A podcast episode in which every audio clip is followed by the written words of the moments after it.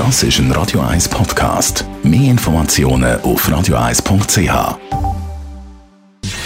Gesundheit und Wissenschaft auf Radio 1. Unterstützt vom Kopfwehzentrum Irlande Zürich. www.kopfwww.ch ja, hallo, ist denn da noch jemand im Weltall draussen? Sind wir doch ganz alleine oder gibt es da noch viel mehr Intelligenz Leben da draussen?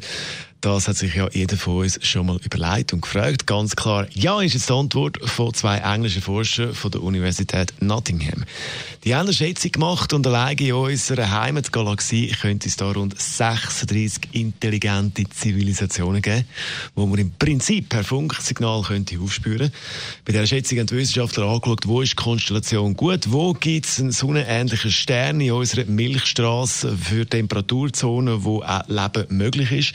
Und da gibt es gerade ein paar Orte, wo das eben möglich ist. Darum ist es doch sehr unwahrscheinlich, dass wir alleine sind. Aber jetzt kommt das Schwierige. Die Kommunikation mit diesen Außerirdischen ist mit der aktuellen Technik sehr, sehr schwierig. Weil der mittlere Abstand zwischen diesen Zivilisationen ist, Achtung, 17.000 Lichtjahre. Das lange also definitiv nicht, dass man mit dem Handy da irgendeine Verbindung aufbauen kann.